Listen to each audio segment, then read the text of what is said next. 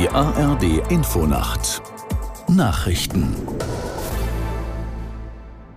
Um 1 Uhr mit Olaf Knapp. Den Hochwasserregionen in Deutschland stehen noch einige harte Tage bevor.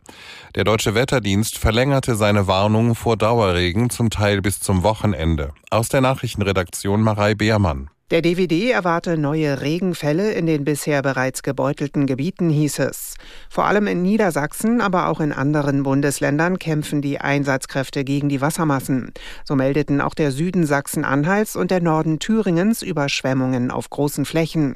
Die Behörden in Nordrhein-Westfalen sprachen von wieder stark steigenden Pegelständen wegen des Dauerregens.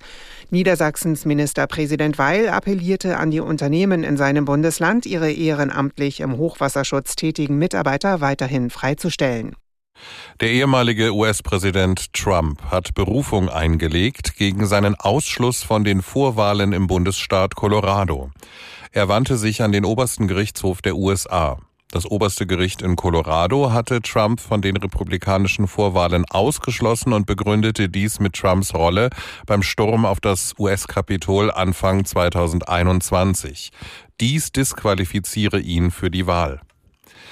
Der Zusammenstoß zweier Flugzeuge mit fünf Toten in Tokio war offenbar die Folge eines menschlichen Fehlers. Laut Medienberichten hatte die kleinere Maschine keine Erlaubnis, sich auf die Start- und Landebahn zu begeben.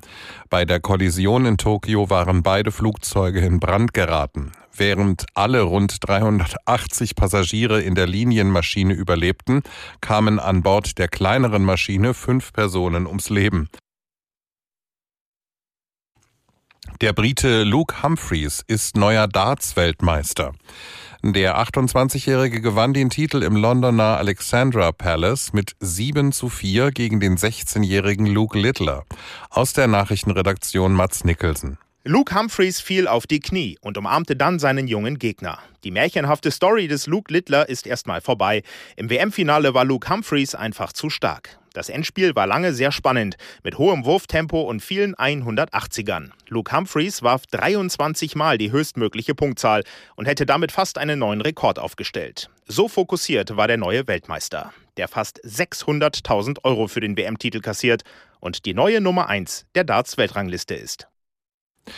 Das Wetter in Deutschland. Heute Nacht überall bewölkt. Zwischendurch gibt es einige Schauer, 9 bis 4 Grad.